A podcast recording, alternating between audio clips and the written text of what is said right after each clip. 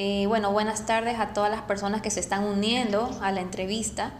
Eh, bueno, estamos con el doctor Pico, especializado en urología. Y también es jefe del Departamento de Urología del Hospital Kennedy, la Clínica Kennedy. Bienvenido, doctor. Sí, hola, muy, muy buenas tardes a todos. Es un placer eh, poder aportar, comentar, dialogar con todos ustedes. Bien, muchas gracias doctor por su tiempo y disponibilidad. Nosotros como Plan Vital eh, tenemos como objetivo informar a todas las personas que nos siguen, a todos nuestros afiliados, todo lo referente a temas de salud y bienestar. El tema de hoy, eh, bueno, habíamos mencionado que era el cáncer de próstata. Es un tema, bueno, más que nada que le interesa bastante a, bueno, a los hombres, eh, evidentemente. Doctor, ¿qué es el cáncer de próstata? Bueno, te diría que le interesa a toda la comunidad, que es una enfermedad, bueno, una enfermedad masculina, pero es uno de los cánceres más frecuentes en el hombre, es el segundo en frecuencia a partir de los 40 años de edad. Es una enfermedad mala, que hay que tener mucho cuidado y es por eso que se recomienda los chequeos periódicos, cada día se habla más de esta enfermedad porque conocemos más a fondo el problema no es que años anteriores no existía, pero habían dos eh, inconvenientes. El hombre no se chequeaba por todo el tema del mito de perder su hombría y lógicamente no iba al urólogo. y lo otro es que se desconocía en sí el origen de la enfermedad, hay, hay mejores métodos de diagnóstico y por lo tanto también de tratamiento. Claro, ¿a qué edad más o menos da esta enfermedad, doctor? Bueno, eh, mientras más años tenemos, es más frecuente el cáncer de próstata, que se escuche bien. Pero mientras más años tenemos, que se da con más frecuencia, es menos agresivo el cáncer de próstata. Ahora, se recomienda el chequeo del control a partir de los 40 años de edad, especialmente si en familiares directos hay cáncer de próstata o eres de raza negra. Un cáncer de próstata en una persona de menos de 60 años de, edad es un cáncer que hay que tomar muy en cuenta, es una enfermedad potencialmente agresiva y que hay que darle el mejor tratamiento para curar esta patología. ¿Por qué afecta más a las personas negras? ¿Qué, ¿Qué, es lo que influye? ¿Qué es lo que tiene que ver? Mira, que es un tema debatido. Durante años eh, se ha dicho el por qué a los negros con más frecuencia y por qué a los orientales con menos frecuencia, ¿ya? O por qué a, los, a la raza blanca. Se piensa que la alimentación es un factor, ¿ya? Que la raza oriental son más vegetarianos. Se piensa, todo esto no es, no es algo patognomónico, no es así. Y lo otro que es el patrón, el patrón genético que ya está en los cromosomas, de que la raza negra, la raza oscura, tiene una mayor predisposición a este tipo de problemas.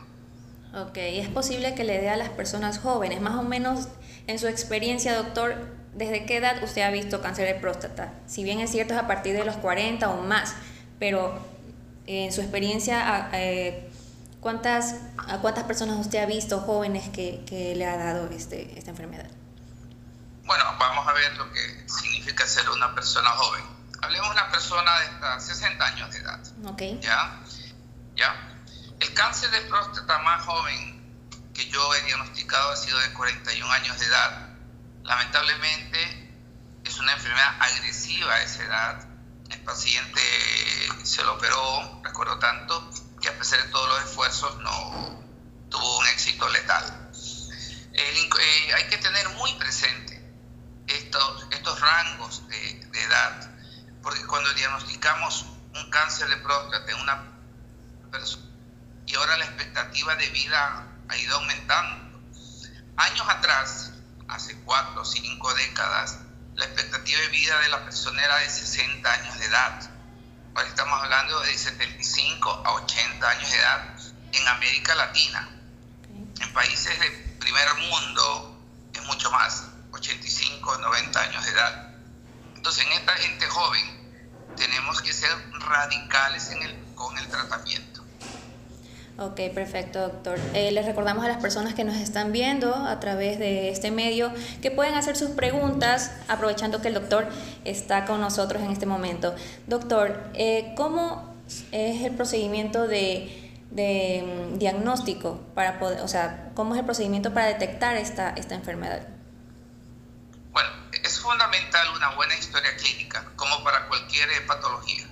El tacto rectal sigue siendo el examen indispensable para iniciar la valoración de la próstata, tanto en crecimiento benigno como en crecimiento maligno. Si uno toca alguna dureza, alguna firmeza en esta glándula, debemos sospechar que este paciente tiene un cáncer de próstata. También hay que hacer el examen de laboratorio, que es un examen en sangre que se llama el antígeno prostático específico. Si uno de los dos, de los dos estudios o los dos están alterados, al paciente hay que hacerle un eco a través del recto y tomar muestras. Es decir, hay que hacer biopsia de próstata y la biopsia de próstata es la que nos va a dar el diagnóstico de lo que sospechamos, si el paciente efectivamente tiene un cáncer de próstata o no. Ok, ¿y de qué, em, cuál es el tratamiento o qué herramientas hay para combatir esto? ¿Cuál es, ¿O hay, hay una cura para empezar o no? ¿Cómo es en ese caso, doctor? Bueno, si ya tenemos diagnosticado el cáncer de próstata mediante la, el resultado de la biopsia, que eso lo da el patólogo, debemos conocer si esta enfermedad solamente está dentro de la próstata o ya está regada, está afuera.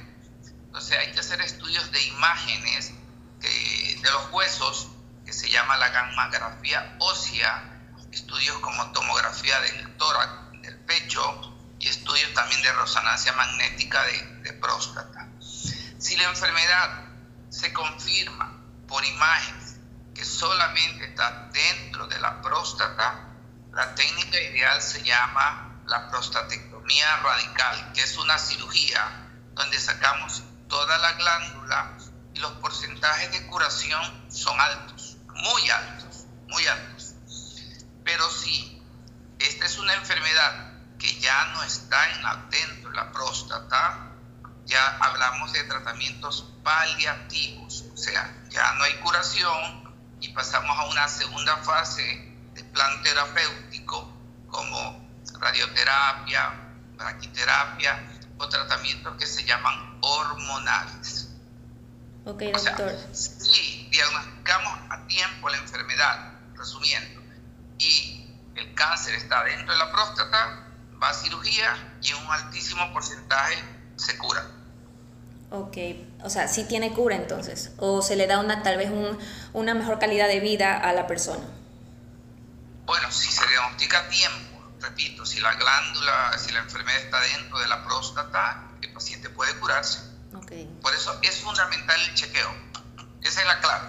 Con, con bastante anticipación, ojo, ¿cierto? A, partir, a, partir, de la cuarta década de vida, acudir al urólogo, no hay que tener miedo, perder el, el mito y, y, chequearse. Ahora se habla tanto de esta enfermedad porque en realidad es, conocemos más de la misma y ventajosamente ya el hombre actual ya ha perdido ese ego de no acudir al urólogo.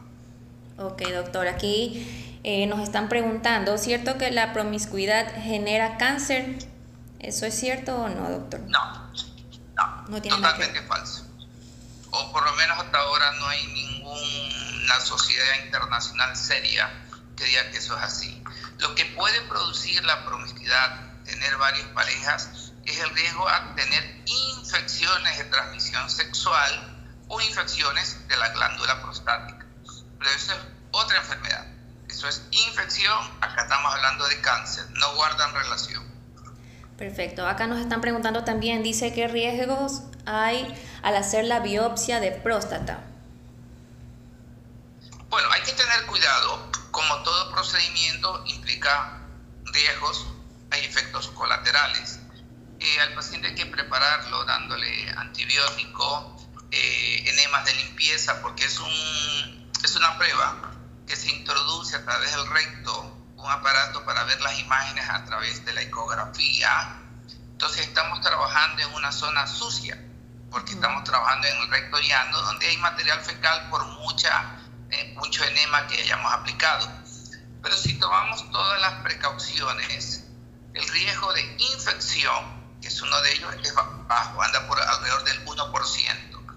Otro riesgo sería el sangrado, sangrado en la orina, sangrado en el recto, pero en realidad son sangrados habituales, pero que no condicionan ningún reingreso de manera habitual al paciente. Eh, y lo otro que pudiera ocurrir también es que cuando ya vaya a tener su vida sexual, después del reposo adecuado, pudiera salir sangre en el semen. la infección es lo más temido, pero con los avances de los antibióticos, el porcentaje de complicación es del, alrededor del 1%. Perfecto, doctor. ¿Qué, ¿Qué, recomendaciones hay para las personas que tienen cáncer de próstata? Eh, independientemente, por ejemplo, de la actividad sexual y todo lo que tiene que ver eh, eh, más que nada con el aparato reproductor, ¿ya? Pero en la alimentación, ¿tiene que tener algún cuidado o alguna especie, no sé, de protocolo o puede tener su vida normal? Bueno, ya dije que el cáncer de próstata no tiene nada que ver con vida sexual. ¿ah? ni el crecimiento benigno tampoco. La próstata nos molesta a los hombres con los años. Ya, la edad eso es un factor. Sobre la alimentación, se piensa que el abuso de carnes, de alcohol, pudiera influir. Se piensa, pero no hay nada claro en torno a eso. Y que, la, que las personas vegetarianas tuvieran menos incidencia de esta enfermedad pero repito, no hay base científica todavía. Perfecto, doctor. ¿Y una persona, qué es lo que no debe hacer definitivamente eh, una persona que tiene cáncer de próstata? ¿Qué es lo que no tiene que hacer? Bueno, si ya tiene un cáncer de próstata, el, el urólogo es, que va, es quien va a decidir qué es lo que hay que hacer. Y repito, si es un cáncer de próstata localizado, operarse y si es un cáncer de próstata que ya no, que está avanzado, que no se cura, cualquiera de los siguientes tratamientos paliativos que están en el camino, que mencioné como radioterapia, vertiterapia, tratamientos hormonales, o por último también quimioterapia. Pero sí, ¿qué debe hacer un paciente? Es acudir al urólogo. A partir de la cuarta década de vida, acudir. No hay, no hay que pensar, y se comenta también, ya ahora hay una prueba moderna que es el examen de sangre que se llama el antígeno prostático. De ese, de ese examen debo, debo decirles que ya hace 30 años se hace el antígeno prostático. ¿ya? Entonces no es un examen nuevo y el tacto rectal sigue siendo una piedra angular en el diagnóstico del, del cáncer de próstata. Perfecto, doctor. Acá nos están preguntando, ¿influye en la relación sexual sin saber que hay cáncer? No entiendo muy bien la pregunta, pero me imagino que se refiere a que la relación sexual, o sea, si el cáncer influye en el momento de la relación sexual, es lo que entiendo. No, sí, no, no, para nada, para nada. Ya hablamos que es la edad, la edad, la, raza, la raza negra, tiene mayor incidencia. Y que mientras más años tenemos, mayor porcentaje de cáncer de próstata hay pero menos agresivo eh, este cáncer. Perfecto. Por eso es que eh, el doctor había mencionado, para las personas que nos están viendo, había mencionado que si una persona es joven y tiene cáncer de próstata es más, es más agresivo y por lo tanto se tiene que hacer ver con, con anticipación para evitar cualquier problema, ¿cierto, doctor? Exactamente. Eh, mientras más joven a, a, una persona le llega el cáncer de próstata, esa enfermedad es más agresiva. Hay que actuar de una manera radical. Perfecto, doctor. ¿Y qué le recomienda a las personas que no, ah, bueno, a los hombres que no van al, neurol, al urólogo eh, porque sienten una amenaza a su masculinidad? Entonces, ¿qué les recomendaría a usted a estas personas que tienen ese, ese tabú en la cabeza? primero que cambien de mentalidad, que en realidad eh, un, el tacto rectal es un examen rápido, indoloro, en menos de un minuto eh, de duración, puede ser algo incómodo, eh, es, es algo real, pero si pongo en la balanza la utilidad que me va a dar ese examen contra mis criterios machistas, no hay punto de comparación. O sea, y si por último no quiere hacerse el examen del tracto rectal, que será por lo menos el examen en sangre, que es el antígeno prostático específico. No hay más exámenes de valoración de cáncer de próstata en la primera fase. Después ya viene el eco transrectal, puede venir una resonancia, otros estudios, pero hay que comenzar por lo primero. Así es, doctor. Así que los hombres que nos están viendo y las, personas que vean esta entrevista tienen que perder el miedo porque primero está la salud. Doctor, doctor eh, muchísimas gracias eh, por esta entrevista. Eh, es una iniciativa de Plan Vital informar a todas las personas que nos siguen, a todos nuestros afiliados y bueno, en conjunto con nuestros especialistas, con nuestros prestadores, hacemos esta actividad que la idea es informar y combatir la desinformación. ¿sí? Muchísimas gracias, doctor, por su tiempo y disponibilidad. No, gracias a ti y a las órdenes. Muchísimas gracias, gracias a todas las personas que nos están viendo. Estaremos con más especialistas tratando sobre más temas de salud para que estén atentos a nuestras redes sociales, ¿sí?